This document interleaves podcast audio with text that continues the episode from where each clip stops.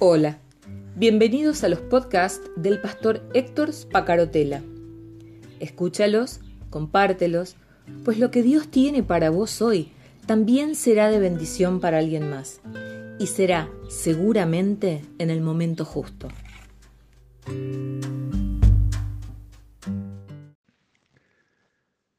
Con tantos años de acompañarme en estos devocionales, cuatro años, ¿no? Desde el año 2017, ya debes saber que a la mañana temprana, temprano la voz se pone complicada. Sobre todo se pone complicada para mí, que no tengo la educación eh, de la respiración y demás como para que pueda uno manejarlo bien. Pero no quiero dejar de hacerte llegar mi devocional en este miércoles, porque el tema realmente me parece muy valioso, me parece sumamente importante. Y venimos hablando en una serie relacionada con cuando hacemos las preguntas equivocadas o cuando no sabemos cómo preguntar o cuando no preguntamos. Em, Jesús nos viene mostrando a través de distintas lecturas. Ayer y antes de ayer nos apoyamos en Juan 14. Nos viene mostrando a través de distintas lecturas que em, tenemos que aprender a confiar en Él.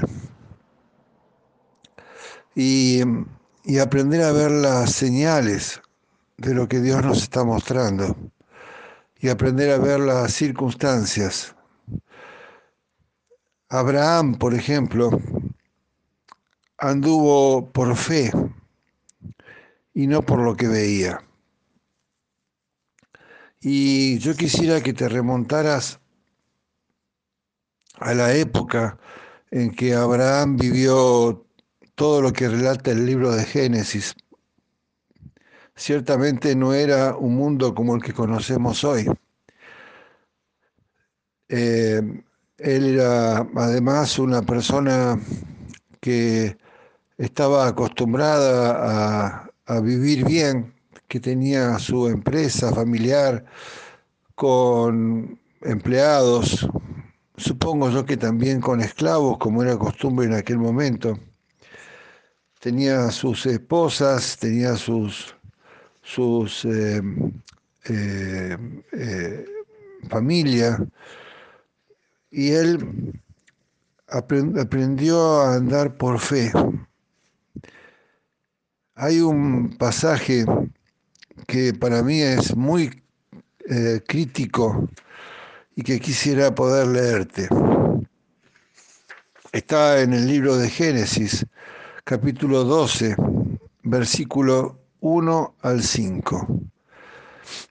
Daría la impresión a veces que el libro de Génesis eh, hablara de historias antiguas únicamente, incluso de historias de fantasía o leyendas o, historias que fueron diseñadas artificialmente para, o sea, por la, como, como una novela para solamente la edificación de aquellos que leen. Pero yo quisiera que te pongas la mano en el corazón mientras escuchás este audio y escuchás este texto bíblico para ver si esto tiene o no tiene que ver con un aprendizaje de vida que nos está proponiendo Dios en este tiempo. Pero Jehová había dicho a Abraham, vete de tu tierra y de tu parentela, y de la casa de tu padre, a la tierra que te mostraré. Y haré de ti una nación grande, y te bendeciré, y engrandeceré tu nombre, y serás bendición. Bendeciré a los que te bendijeren, y a los que te maldijeren maldeciré y serán benditas en ti todas las familias de la tierra. la condición para que este hombre eh, pudiera bendecir a través de su vida a todas las familias de la tierra era que se pusiera de pie, que dejara lo que podía ser valioso para él y para cualquier hombre, su tierra, su parentela, su familia, que dejara todo y que fuera a una tierra que desconocía y a la que Jesús eh, y a la que Dios ni siquiera le estaba mostrando hacia dónde iría. Más adelante dice, y se fue Abraham, como Jehová le dijo, y Lot fue con él. Y era Abraham de 75 años cuando salió de Arán. Tomó pues Abraham a su mujer Sarai y a Lot, hijo de su hermano, y todos sus bienes que habían ganado y las personas que habían adquirido en Aram, y salieron para ir a tierra de Canaán. A mí me sigue conmoviendo este pasaje. Dios dijo, vete de tu tierra. Solamente eso. Deja todo y vete de tu tierra. Hay veces que, como esta mañana, tengo que reconocerlo, que los 62 años pesan en el cuerpo, pero este hombre tenía 75 años y tenía 75 años hace cinco mil y pico de años atrás cuando las condiciones eran bien distintas de lo que es ahora. Y a este viejo de 75 años te pido que trates de proyectar todo esto al tiempo de Abraham, al tiempo del libro de Génesis. No mires a un hombre de 75 años de hoy en día que aún con sus limitaciones de edad tiene muchas mejores oportunidades de tener una vida plena. Pero a este viejo de 75 años que era Abraham, Dios le dice, es tiempo de partir. Si te animás a seguirme, si te animás a confiar en mí, yo voy a hacer de vos y a partir de vos una bendición para todas las familias del planeta para todas las familias de la tierra. Muchas veces Dios llama a las personas para que lo sigan sin darle demasiados detalles al principio. Ese es el modelo bíblico que uno puede ver aquí y allá en distintos personajes de la Biblia. Hay que seguirlo paso a paso. Si Dios te diera un plan específico para tu vida, lo más lo más probable es que te concentraras en el plan y no en Dios. Dios no quiere que tu vida dependa de un plan, de un ingreso económico, de una persona, ni de ninguna otra cosa.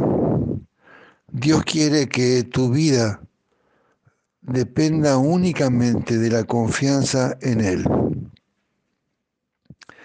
Toda la escritura está plagada de estos conceptos y toda mi vida está plagada de historias de personas que confiaron en el dinero, en tener el dinero suficiente para su vejez. Hay gente muy cercana a mí que estuvo ahorrando toda su vida para tener el dinero para su vejez. Y cuando fueron suficientemente viejos y además enfermos, y el matrimonio necesitaba de ese dinero que durante toda su vida, aún a costa del padecimiento de sus hijos, todo ese dinero que habían ahorrado y que habían mm, cambiado a dólares y movido a bancos y, y, sacado de los bancos cuando no eran seguros y escondido y generando espacios donde esconderlos, cuando llegó el momento en que realmente lo necesitaron. Una empleada, la empleada doméstica que los cuidaba y que los atendía cuando eran dos viejos, les había robado todo les había robado los ahorros de su vida. Ellos dependieron de la posibilidad de ahorrar, confiaron e hicieron de ese, de ese objetivo un Dios para su vida y no sirvió para nada.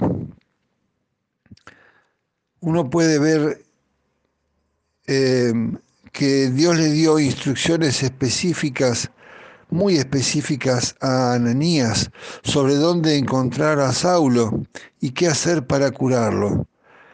Pero Jesús no le dijo a Andrés ni siquiera dónde pasar la noche. Fíjate en Juan 1.39. Pero en cada caso, las personas necesitaron em, aprender una lección y la lección era mantenerse en comunión con Dios para obtener la orientación que necesitaban. Y esta creo que, creo que es la lección que Dios quiere darnos hoy. Aprender a confiar en Él, porque si hacemos un plan y dependemos de ese plan, ese plan se convierte en un ídolo que está por encima de Dios. Si eh, eh, confiamos en la salud, la salud se convierte en un ídolo que está por encima de Dios. Si confiamos en la edad, la edad se convierte en un ídolo. Si confiamos en el dinero, el dinero se convierte en un ídolo. Y Dios quiere solamente dejarnos hoy, en este miércoles, la necesidad de que confiemos en Él por sobre todas las cosas y estemos dispuestos a seguirlo, a donde Él nos guíe, para hacer de ese modo de bendición a mucha gente. Dios te bendiga. Mañana, si Dios lo permite, seguimos. Gracias. Chao.